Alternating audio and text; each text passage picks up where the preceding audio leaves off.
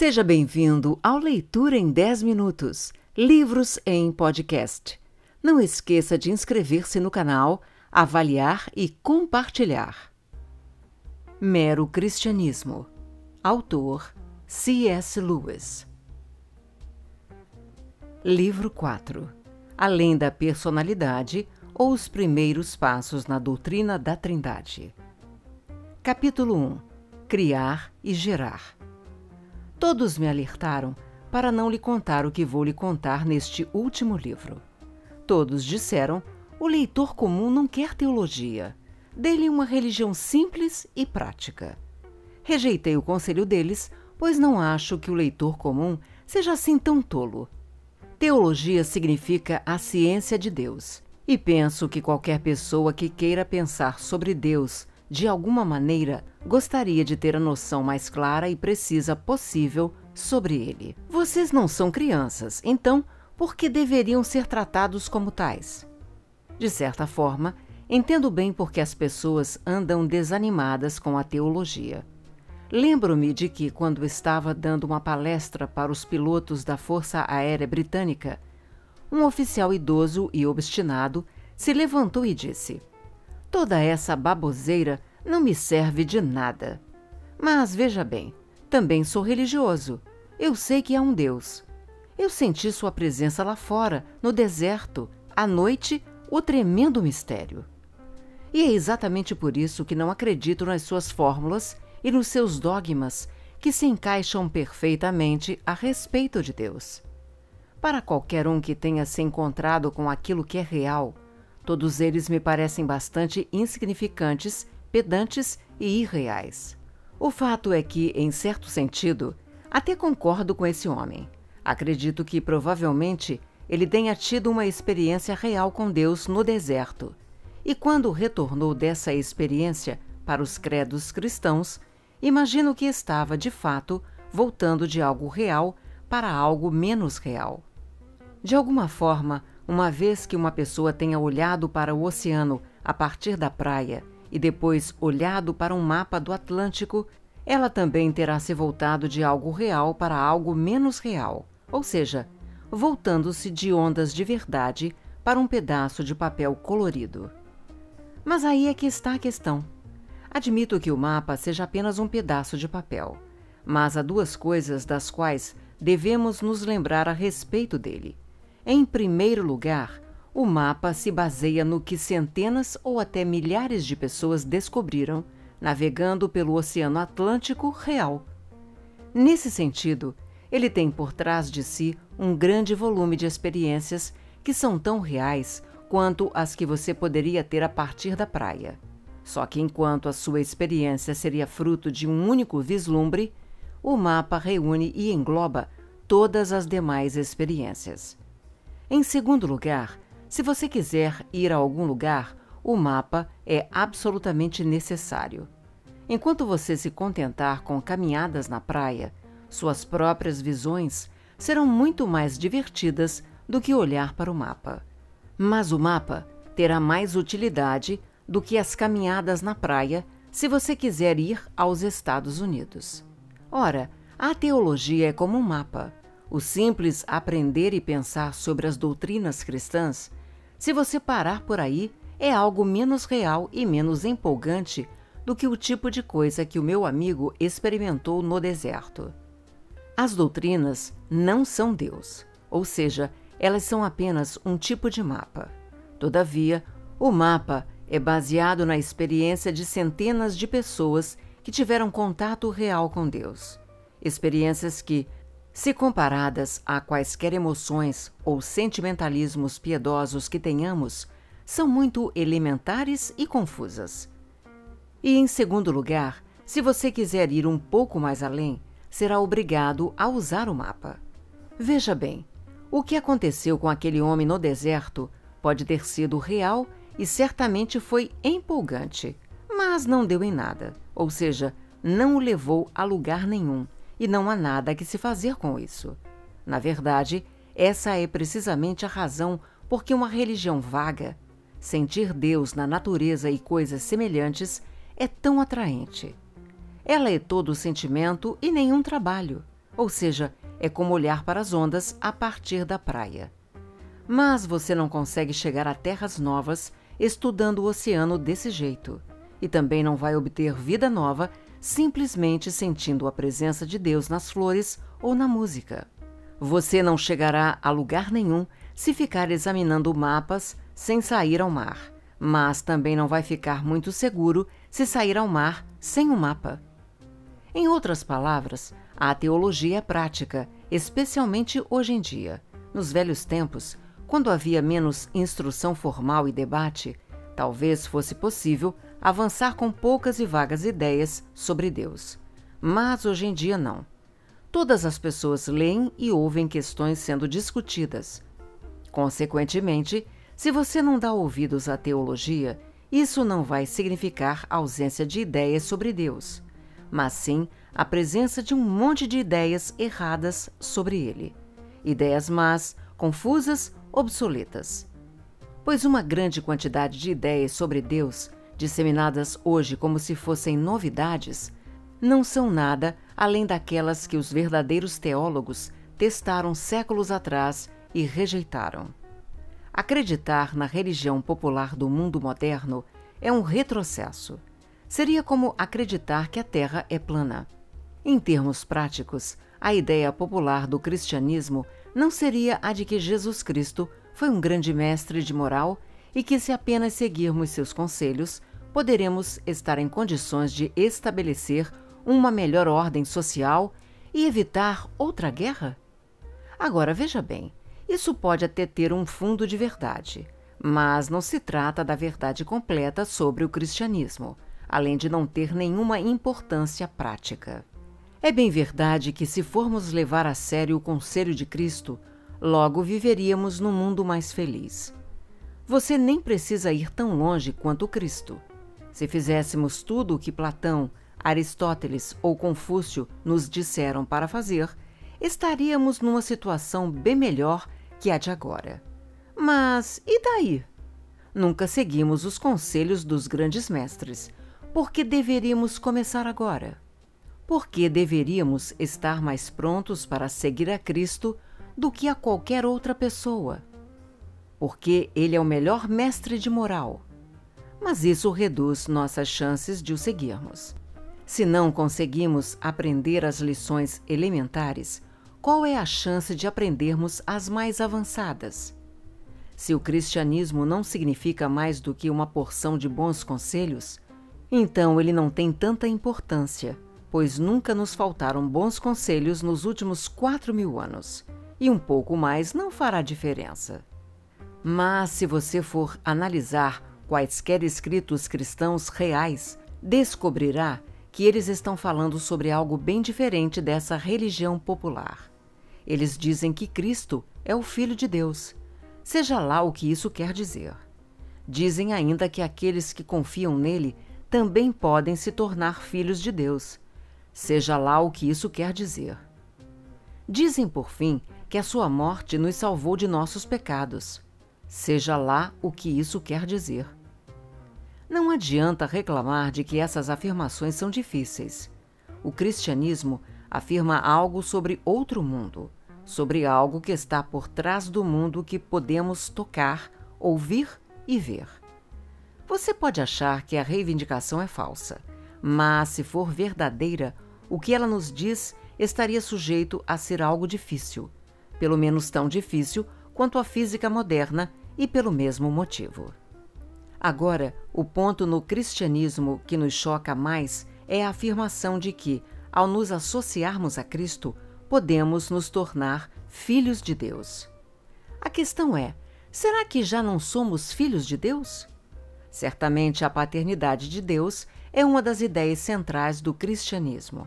Bem, em certo sentido, não há dúvida de que já somos filhos de Deus. Quero dizer, Deus nos trouxe à existência, nos ama e zela por nós. E nesse sentido, é como um pai. Mas quando a Bíblia fala de nos tornarmos filhos de Deus, obviamente quer dizer algo diferente. E isso nos leva ao centro da teologia. Um dos credos diz que Cristo é o Filho de Deus gerado, não criado. E acrescenta-se gerado pelo seu Pai antes de todos os mundos. Por favor, entenda que isso não tem nada a ver com o fato de que, quando Cristo nasceu na terra como homem, ele era filho de uma virgem. Não estamos refletindo neste momento sobre o nascimento virginal, mas estamos falando de algo que aconteceu antes sequer de a natureza ter sido criada, antes de o tempo ter início. Antes de todos os mundos, Cristo foi gerado, não criado. O que isso significa? Não é tão comum usarmos as palavras gerar ou gerado atualmente, mas todo mundo sabe bem o que elas significam. Gerar é se tornar o pai de alguém, ao passo que criar é fazer. E a diferença é esta: quando você gera, concebe algo do mesmo tipo que você. Um homem gera bebês humanos e uma ave gera ovos, que se transformam em pequenos pássaros. Mas quando você cria alguma coisa, faz algo diferente de si mesmo. Uma ave faz um ninho, um homem faz um rádio. Ou ele pode fazer algo mais parecido com ele do que um rádio, como uma estátua. Se ele for um escultor suficientemente talentoso, poderá fazer uma estátua que seja bem parecida com ele. Mas é claro que não é um homem real. Ela só se parece com uma pessoa. Ela não consegue respirar ou pensar. Em suma, não está viva. Agora, esse é o primeiro ponto para se deixar claro. O que Deus gera é Deus, da mesma forma que o que o ser humano gera são seres humanos. O que Deus cria não é Deus, da mesma forma que aquilo que o ser humano cria não é ser humano. Eis porque os homens não são filhos de Deus no mesmo sentido que Cristo o é. Podem, de certa forma, se parecer com Deus, mas não são coisas do mesmo tipo. Eles são mais parecidos com estátuas ou imagens de Deus. Uma estátua tem a forma de um ser humano, mas não está viva da mesma forma, o ser humano tem a forma ou semelhança de Deus, em um sentido que eu vou explicar, mas não recebeu o mesmo tipo de vida de Deus. Vamos tomar o primeiro ponto: a semelhança do homem com Deus. O espaço é semelhante a ele no tamanho. Não que a grandeza do espaço seja do mesmo tipo da grandeza de Deus, mas é um tipo de símbolo, uma tradução em termos não espirituais. A matéria é como Deus por possuir energia, embora, mais uma vez, é claro que a energia física seja algo diferente do poder de Deus.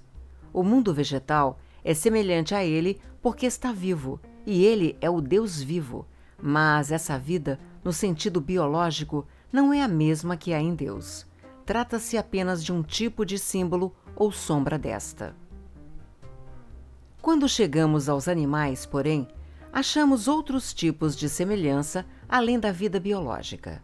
A intensa atividade e a fertilidade dos insetos, por exemplo, oferecem uma vaga semelhança inicial da atividade incessante e da criatividade de Deus. Nos mamíferos superiores, temos o início da afeição instintiva. Isso não é o mesmo que o amor existente em Deus, mas ato semelhante. Da mesma forma que uma figura pintada num pedaço de papel plano, pode, desse modo, ser semelhante a uma paisagem.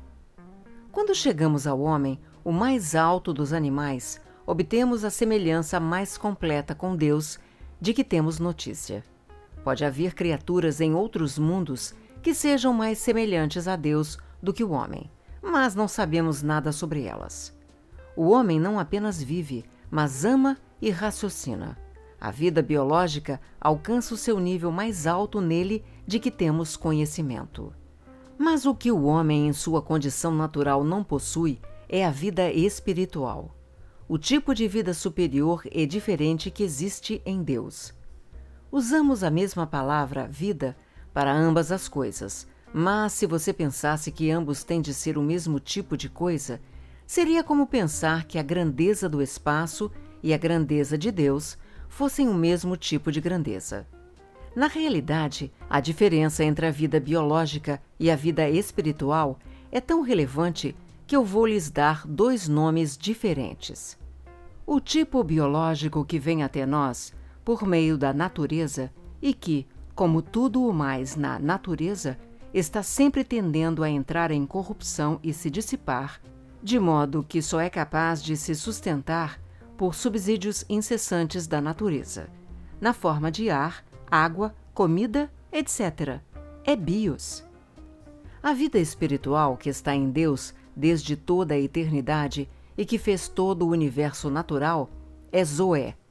É certo que bios tem uma semelhança meio vaga ou simbólica com Zoé, mas apenas o tipo de semelhança que há entre a foto e o lugar, ou a estátua e um ser humano. Uma pessoa que deixasse de ter bios para ter Zoé teria de ter passado por uma transformação tão radical quanto uma estátua que deixasse de ser pedra esculpida para ser um ser humano real. É disso precisamente que o cristianismo se ocupa. Esse mundo é uma grande loja de esculturas. Nós somos as estátuas, e há rumores por aí de que alguns de nós, algum dia, despertaremos para a vida. Capítulo 2 O Deus Triuno o capítulo anterior tratou da diferença entre gerar e criar. Uma pessoa gera um filho, mas cria uma estátua. Deus gerou Cristo, mas o ser humano Deus apenas criou. Ao dizer isso, ilustrei apenas um ponto sobre Deus, a saber que o que Deus, o Pai, gera é Deus, algo do mesmo tipo que Ele mesmo. Dessa forma, é semelhante a um pai humano que gera um filho humano, mas não é igual. Tentarei explicar um pouco melhor nas linhas seguintes. Hoje em dia, a maioria das pessoas diz: creio em Deus, mas não num Deus pessoal. Elas intuem que o mistério por trás de todas as demais coisas tem de ser mais do que uma pessoa, e nisso os cristãos concordam. Mas os cristãos são o único povo que oferece alguma ideia de como seria o ser de que está além da personalidade. Todas as outras pessoas, embora digam que Deus esteja além da personalidade, na verdade, pensam nele como algo impessoal, isto é, como algo menos do que pessoal. Se você está à procura de algo suprapessoal, algo que é mais do que uma pessoa, então não será uma questão de escolha entre a ideia cristã e as outras ideias. A ideia cristã é a única disponível no mercado. Algumas pessoas pensam que, depois desta vida, ou quem sabe depois de várias vidas, as almas humanas seriam absorvidas em Deus.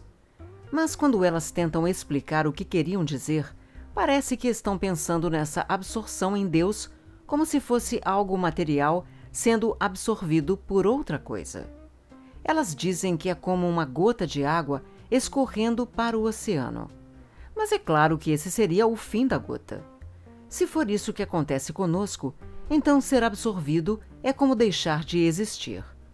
Apenas os cristãos têm alguma ideia de como as almas humanas podem ser levadas à vida de Deus e ainda assim permanecerem elas mesmas. Aliás, elas permanecem muito mais elas mesmas do que antes. Eu os avisei de que a teologia é prática. O único propósito para o qual existimos é sermos trazidos para a vida de Deus. Ideias erradas sobre o que esta vida é tornarão as coisas mais difíceis. E agora peço que me acompanhem por alguns minutos com toda a atenção. Todos sabem que é possível mover-se de três modos no espaço: para a direita ou para a esquerda, para frente ou para trás, para cima ou para baixo. Não há direção espacial que não seja alguma dessas três ou um meio termo entre elas. Nós a chamamos de três dimensões. Agora note o seguinte: se você está usando apenas uma dimensão, só poderá desenhar uma única linha reta. Se estiver usando duas, pode desenhar uma figura geométrica. Por exemplo, um quadrado, que é feito de quatro linhas retas. Vamos agora dar um passo além. Se você usar as três dimensões, poderá construir o que chamamos de figura sólida, por exemplo, um cubo, algo como um dado ou um torrão de açúcar. E um cubo é feito de seis quadrados. Você percebe aonde quero chegar? Um mundo unidimensional seria uma linha reta. Em um mundo bidimensional, você ainda tem linhas retas, mas muitas linhas perfazem essa figura. Em um mundo tridimensional, você ainda obterá figuras, mas muitas figuras perfazem um só corpo sólido.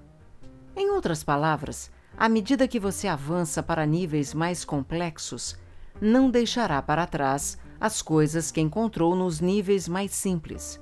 Na verdade, ainda as terá, embora combinadas de novas maneiras, as quais você não poderia imaginar se conhecesse apenas os níveis mais simples. Ora, o registro que o cristianismo faz de Deus envolve precisamente o mesmo princípio. O nível humano é bem simples e bastante vazio, e nele uma pessoa é um ser, e quaisquer duas pessoas são dois seres separados, da mesma forma que em duas dimensões. Digamos sobre um pedaço de papel plano. Um quadrado é uma figura, e quaisquer dois quadrados são duas figuras separadas. No nível divino, você ainda encontra personalidades, mas lá em cima você as encontra combinadas de novas maneiras que nós, que não vivemos nesse nível, não conseguimos imaginar. Na dimensão de Deus, por assim dizer, você encontra um ser que são três pessoas, enquanto permanece sendo um ser. Da mesma forma que o cubo são seis quadrados, sendo um único cubo. É claro que não conseguimos conceber completamente um ser como esse, da mesma forma que, se fôssemos feitos de tal forma que só percebêssemos duas dimensões no espaço, nunca poderíamos imaginar um cubo propriamente dito. Mas podemos ter uma vaga noção disso. E quando nós o fazemos, então estaremos pela primeira vez na vida tendo uma ideia positiva, por mais vaga que ela seja, de algo suprapessoal. Algo que é mais do que uma pessoa. É algo que nunca poderíamos ter imaginado. E ainda assim, como já nos disseram certa vez, nós intuímos que quase teríamos condições de adivinhá-lo, porque se encaixa tão bem com todas as coisas que já conhecemos. Talvez você pergunte: se não conseguimos imaginar um único ser tripessoal, qual o sentido de falar sobre ele? Bem, não há nenhuma vantagem em falar sobre ele. O que importa é ser verdadeiramente atraído para a vida tripessoal. E isso pode começar a qualquer momento. Hoje à noite, se você quiser. Eis o que quero dizer. Um cristão comum se ajoelha para fazer as suas preces, e com isso estará tentando entrar em contato com Deus. Mas se ele for cristão, saberá que é Deus quem está capacitando-o a orar. O Deus, por assim dizer, que está dentro dele. Mas ele sabe também que todo o seu conhecimento real de Deus vem por meio de Cristo, o homem que era Deus, que tem Cristo ao seu lado, ajudando-o a orar, orando por ele. Você consegue ver o que está acontecendo? Deus é o ser para o qual ele está orando, o objetivo que ele está tentando alcançar. Deus também é o algo dentro dele que o está fazendo seguir em frente o poder motivador. Deus também é a estrada ou ponte que ele terá de percorrer para alcançar o objetivo. Assim, toda a vida tríplice do ser tripessoal está realmente se dando nesse pequeno quarto comum, onde uma pessoa comum está fazendo suas orações. O homem está sendo arrebatado para um tipo superior de vida, que eu chamei de Zoé, ou vida espiritual ele está sendo arrastado para dentro de Deus, por Deus, ao mesmo tempo em que permanece ele mesmo. E foi assim que a teologia começou. As pessoas já conheciam Deus de uma forma vaga. Então, veio um homem que alegava ser Deus e ainda assim não era o tipo de pessoa que se poderia dispensar como um lunático. Ele os fez acreditar nele essas pessoas se encontraram com ele novamente depois de o terem visto morto e então, depois de terem formado uma pequena sociedade ou comunidade, encontraram Deus de alguma forma dentro delas, direcionando-as e capacitando-as a fazer coisas que não conseguiam fazer antes. E quando elas entenderam tudo isso, descobriram que haviam chegado a uma definição cristã do Deus tripessoal. Essa definição não é algo que tenhamos inventado. A teologia é, em certo sentido, uma ciência experimental. São as religiões simples que são inventadas. Quando digo que é uma ciência experimental, em certo sentido, quero dizer que, de certo modo, é como as outras ciências experimentais, mas não totalmente. Se você é um geólogo que estuda as rochas, tem de sair a campo atrás delas, pois elas não virão até você. E quando você vai até elas, elas não podem fugir. Você detém a iniciativa do processo. Elas não podem nem ajudar, nem dificultar o seu trabalho. Mas suponha que você seja um zoólogo, que tem o objetivo de tirar fotos de animais selvagens em seu habitat natural. Isso é um pouco diferente de estudar as rochas. Os animais selvagens não virão até você, mas eles não apenas podem fugir de você, como o farão a menos que você se mantenha muito quieto. Podemos observar aqui um pequeno sinal de iniciativa da parte deles. Agora passemos a um estágio superior ao supor que você queira conhecer uma pessoa.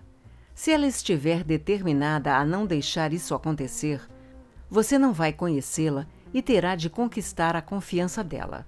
Nesse caso, a iniciativa está igualmente dividida. São necessárias duas pessoas para que a relação de amizade ocorra. Quando sua proposta é conhecer a Deus, é Ele que tem de tomar a iniciativa. Se Ele não se revelar, nada que fizermos vai possibilitar que o encontremos. E de fato, Deus se mostra muito mais para algumas pessoas do que para outras. Não porque ele tenha favoritos, mas porque é impossível para ele revelar-se a uma pessoa cuja mente e cujo caráter estão em péssimas condições. O mesmo ocorre com a luz do Sol, que, embora não tenha favoritos, não pode ser refletida em um espelho sujo de forma tão clara quanto em um espelho limpo. Podemos dizer isso de outra forma. Enquanto em outras ciências os instrumentos que usamos são externos a nós, como os microscópios e os telescópios, o instrumento por meio do qual vemos Deus é todo o nosso ser. E se o ser de uma pessoa não for mantido limpo e brilhante, sua visão de Deus será embaçada, como a lua vista através de um telescópio sujo. É por este motivo que nações detestáveis têm religiões detestáveis. Elas ficam olhando para Deus por uma lente suja.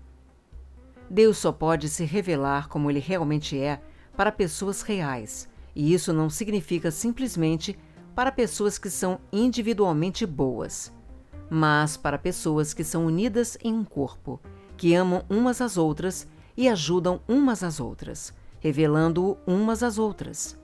Pois é assim que Deus pretendeu que a humanidade fosse, como os músicos de uma banda ou como os órgãos de um corpo.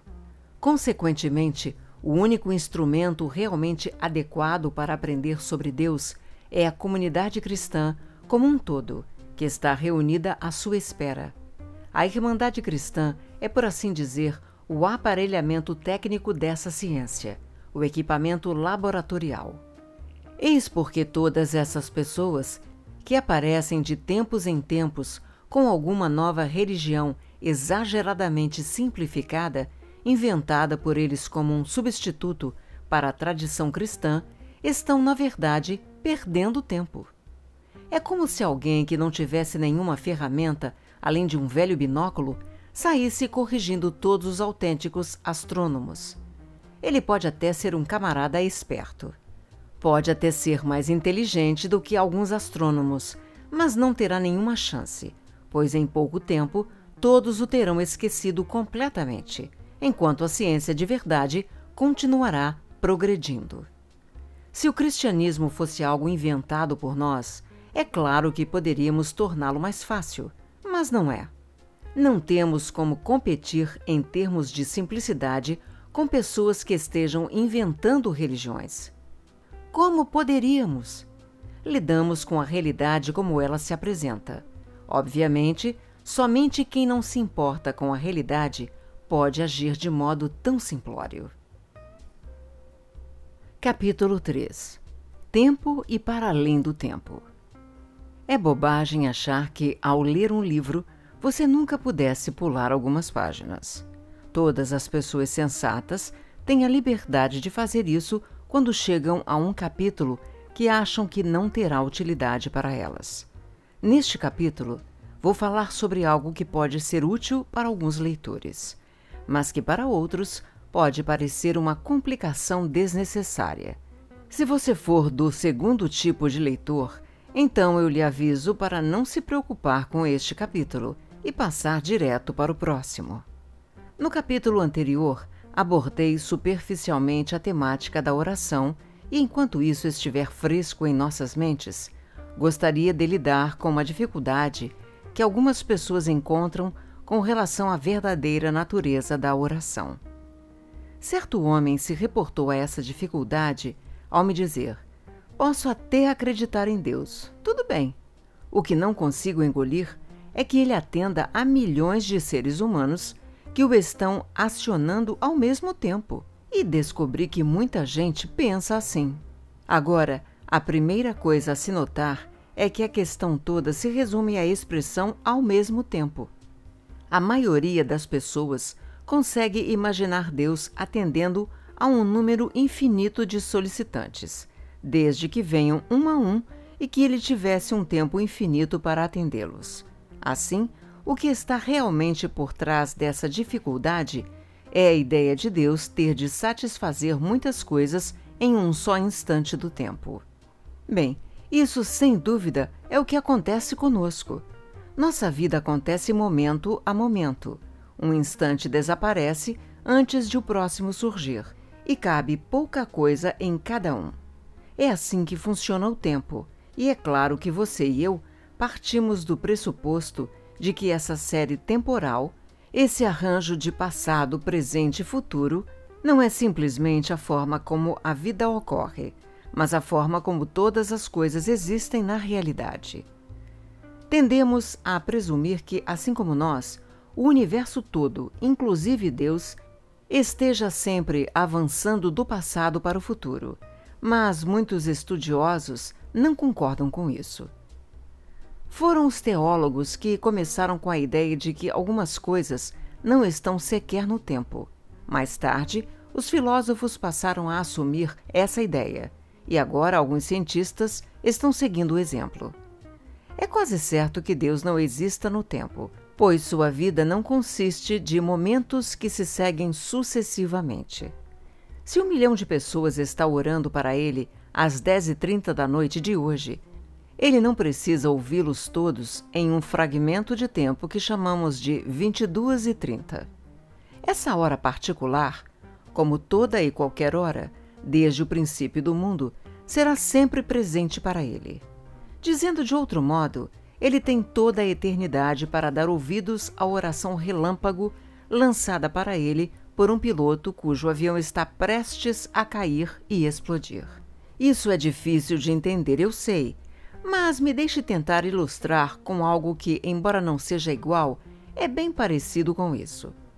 Suponha que eu esteja escrevendo um romance e afirme: Assim que Maria parou de trabalhar, ouviu uma batida na porta. Para Maria, que vive nos tempos imaginários da minha história, não havia intervalo entre parar de trabalhar e ouvir a batida. Mas eu, que sou o criador de Maria, não vivo absolutamente nesse tempo imaginário. Entre escrever a primeira parte daquela sentença e a segunda, eu poderia ter ficado sentado por três horas, imerso em pensamentos sobre Maria. Poderia pensar nela como se ela fosse o único personagem do livro, e por quanto tempo eu desejasse. E as horas que eu gastasse fazendo isso não apareceriam de maneira nenhuma no tempo de Maria o tempo no interior da história. Sei muito bem que essa não é uma ilustração perfeita, mas ela oferece uma ideia clara do que eu penso ser a verdade. Deus não tem de correr para acompanhar o fluxo do tempo do universo, da mesma forma que um autor não tem de correr junto com o tempo imaginário do seu próprio romance. Deus tem uma atenção infinita para dedicar a cada um de nós e não nos trata como uma pessoa informe. Você está tão a sós com ele quanto se fosse o único ser que ele já criou. Quando Cristo morreu, ele morreu por você individualmente, como se você fosse o único ser humano do mundo. O limite da minha ilustração é o seguinte: nela, o autor sai da sequência temporal, a do romance, somente quando passa para outra sequência temporal, a real. Mas Deus, conforme creio, não vive em nenhuma sequência temporal. Sua vida não é um driblar de vários momentos como a nossa. Para ele, por assim dizer, ainda é 1920 e já é 1960, pois ele é o próprio existir. Se você imaginar o tempo como uma linha reta, ao longo da qual possamos viajar, então tende a imaginar Deus como a página toda em que a linha está traçada.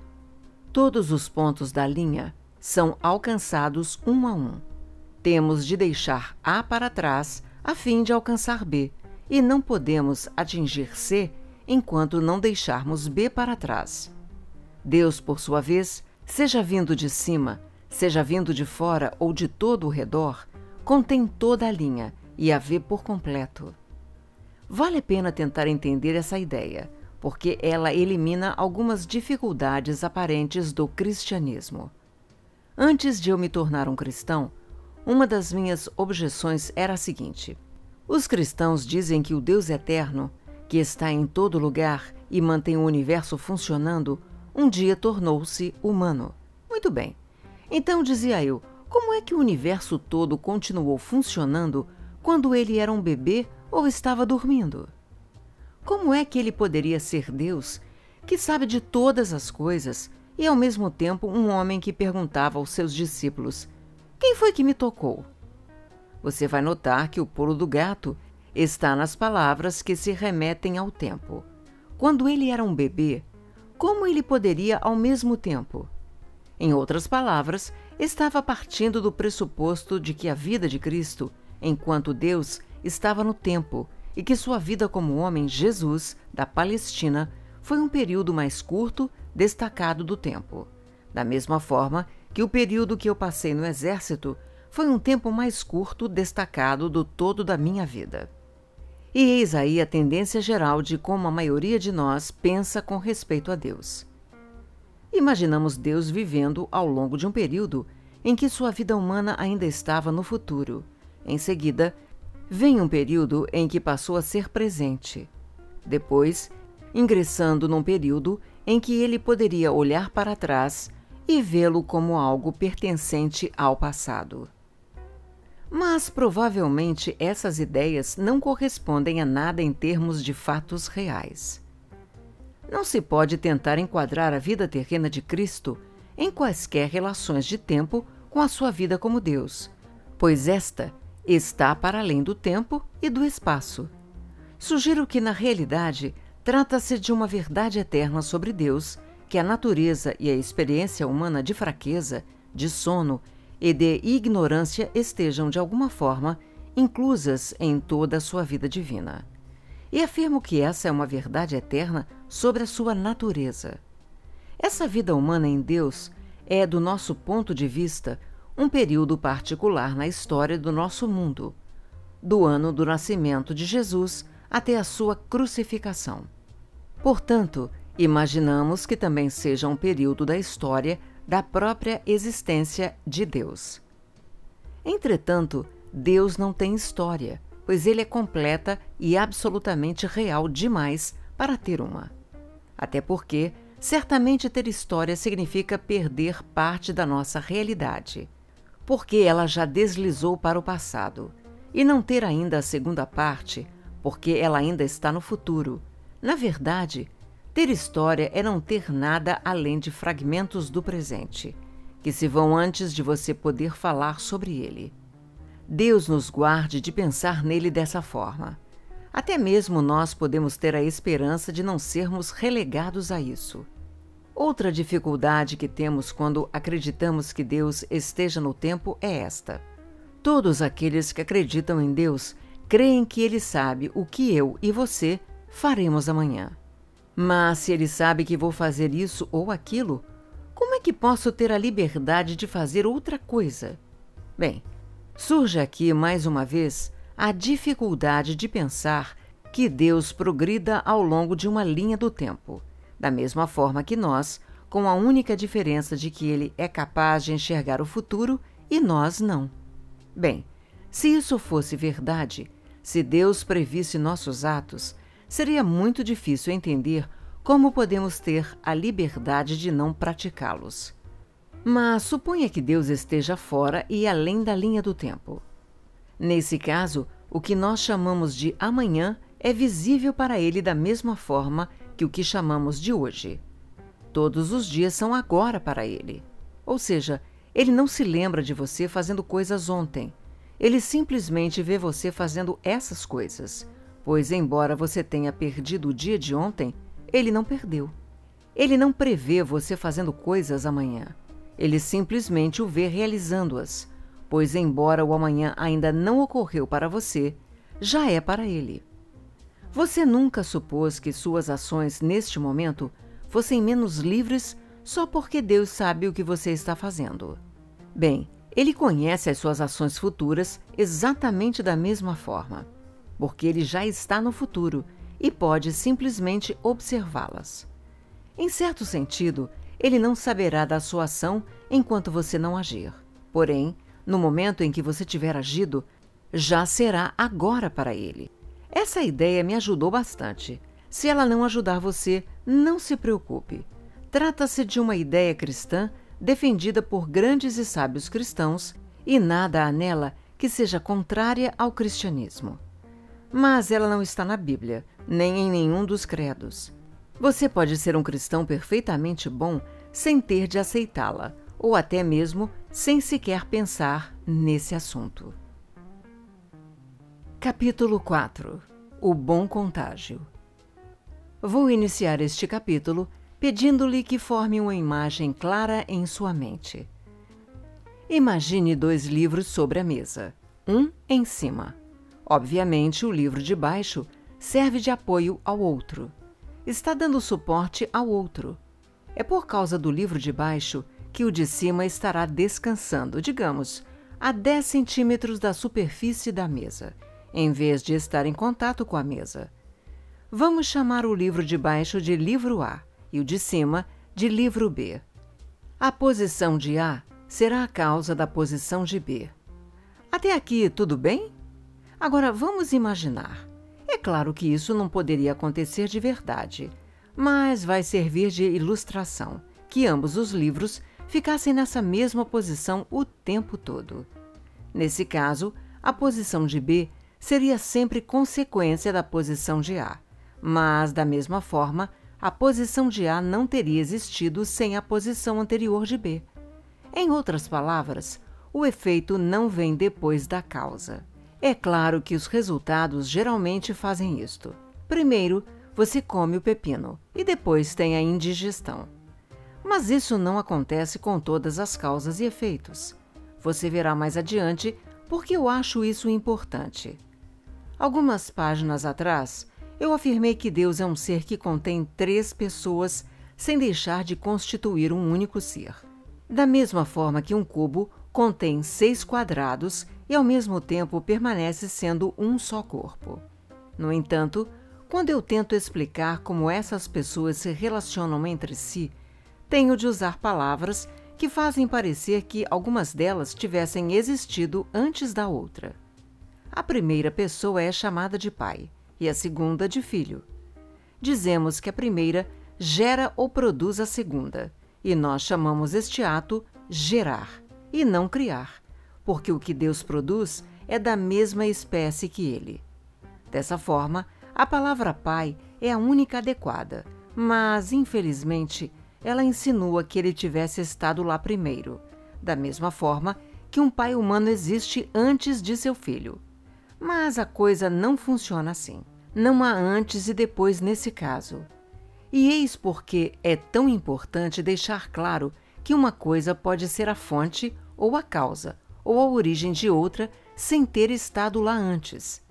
O filho existe porque o pai existe, mas nunca houve um tempo em que o pai ainda não tivesse gerado o filho.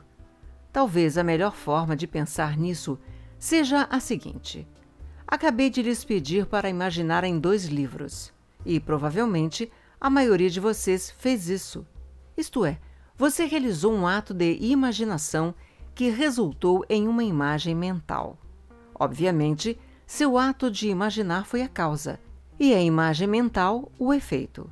Mas isso não significa que você tenha primeiro imaginado e depois obtido a imagem. Na verdade, no momento em que você o fez, a imagem já estava lá. Sua vontade estava mantendo a imagem diante dos seus olhos o tempo todo. Entretanto, esse ato da vontade e a imagem se instauraram precisamente no mesmo instante e terminaram na mesma hora. Se houvesse um ser que tivesse existido sempre e estivesse sempre imaginando alguma coisa, ele estaria sempre produzindo uma imagem mental. Porém, a imagem seria tão eterna quanto o ato. Da mesma forma, temos de conceber o filho, por assim dizer, desde sempre, fluindo a partir do Pai, como a luz flui de uma lâmpada, ou o calor flui de um fogo, ou pensamentos fluem da mente. Ele é a autoexpressão do Pai, do que o Pai tem a dizer, e nunca houve um tempo em que esse dizer deixou de ocorrer. Mas você notou o que está acontecendo? Todas essas imagens de luz ou calor dão a impressão de que o pai e o filho são duas coisas em vez de duas pessoas. Desse modo, no fim das contas, a imagem oferecida pelo Novo Testamento de um pai e de um filho revela-se mais precisa do que qualquer coisa que tentemos usar para substituí-la. Isso é o que acontece sempre que você se afasta das palavras da Bíblia. Não há problemas em se afastar delas por um momento, se for para deixar algum ponto mais claro, mas você deve sempre voltar a elas. É natural que Deus seja capaz de descrever a si mesmo bem melhor do que nós poderíamos descrevê-lo. Ele sabe que a relação pai e filho é mais parecida com a relação entre a primeira e segunda pessoa do que com qualquer outra que possamos imaginar. Mas o importante é saber que se trata de uma relação de amor. O pai tem prazer no seu filho e o filho olha para cima, cheio de admiração para o seu pai. Antes de continuarmos, note a importância prática desse conceito. Todo mundo gosta de repetir a declaração cristã de que Deus é amor, mas as pessoas parecem não notar que as palavras Deus é amor não têm sentido real se Deus não contiver pelo menos duas pessoas. O amor é algo que uma pessoa sente por outra. Se Deus fosse uma única pessoa, então, antes de o mundo ter sido feito, ele não era amor. É evidente nesse caso que o significado da frase Deus é amor para essas pessoas é muitas vezes algo bem diferente. O que elas querem dizer, na verdade, é: o amor é Deus. Elas querem dizer, na realidade, que os nossos sentimentos de amor devem ser tratados com grande respeito, independentemente de como e de onde eles surjam, e quaisquer que sejam os resultados que venham a produzir. Talvez seja isso mesmo, mas isso é bem diferente da afirmação cristã. Deus é amor, pois os cristãos acreditam que a atividade viva e dinâmica do amor esteve agindo desde sempre em Deus e seja responsável pela criação de todo o restante do mundo. Eis, aliás, talvez a diferença mais importante entre o cristianismo e todas as demais religiões. Que no cristianismo, Deus não é algo estático, nem mesmo uma pessoa estática mas uma atividade dinâmica, pulsante, uma vida, quase uma espécie de enredo dramático. Ele é quase. Espero que você não me tenha como irreverente por isso. Uma espécie de dança. A união entre o pai e o filho é uma coisa tão viva e concreta que essa união em si também é uma pessoa. Sei que isso é quase inconcebível, mas vamos tentar entender de outro modo. Você sabe que, entre os seres humanos que se reúnem em uma família, em um clube ou em um sindicato, as pessoas falam sobre o espírito dessas instituições.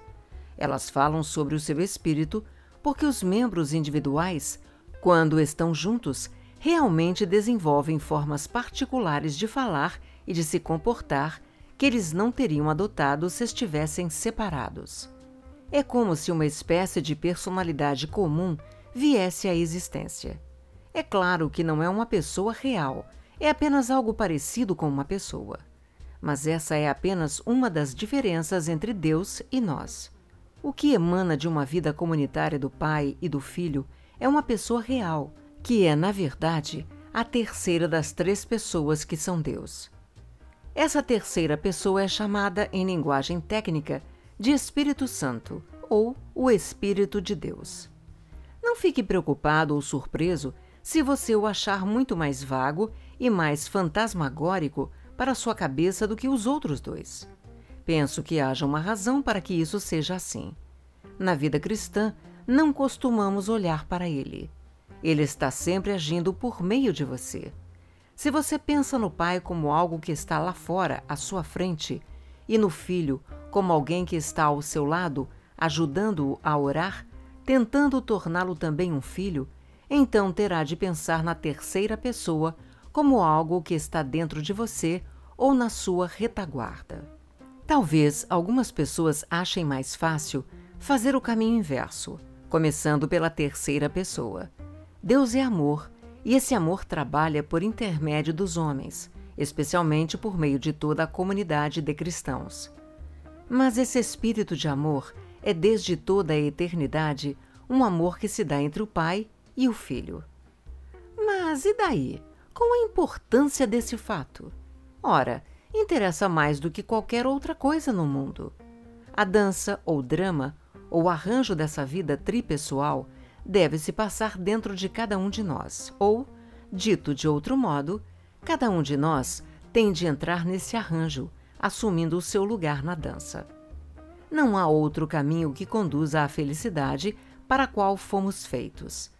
Como você bem sabe, tanto as coisas boas quanto as ruins são contraídas por uma espécie de contágio.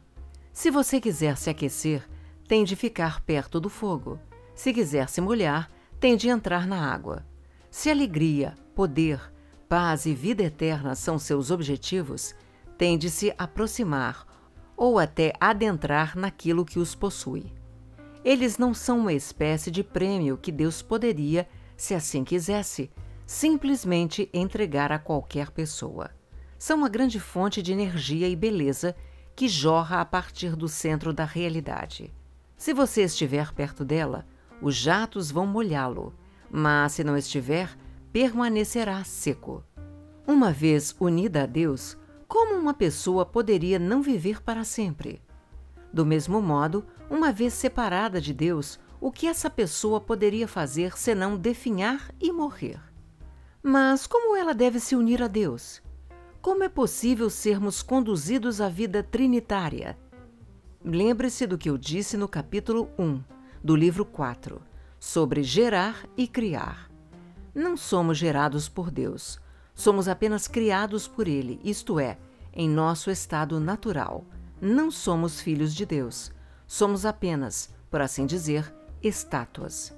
Não obtivemos Zoé, ou vida espiritual, apenas bios, ou vida biológica, que está atualmente se dissipando e morrendo. Agora, a oferta completa do cristianismo é a seguinte: no caso de deixarmos Deus traçar nosso caminho, nós poderemos participar da vida de Cristo. Se o fizermos, então estaremos partilhando de uma vida gerada, que não foi criada, que sempre existiu e continuará existindo para todo sempre. Cristo é o Filho de Deus. Se partilharmos desse tipo de vida, também nos tornaremos filhos de Deus. Devemos amar o Pai como ele o faz e o Espírito Santo surgirá em nós. Ele veio a este mundo e se tornou homem para disseminar entre os outros homens o tipo de vida que ele possui, pelo que eu chamo de bom contágio. Todo cristão deve se tornar um pequeno Cristo. Esse é todo o propósito de se tornar um cristão. Simples assim. Não esqueça de inscrever-se no canal, avaliar e compartilhar.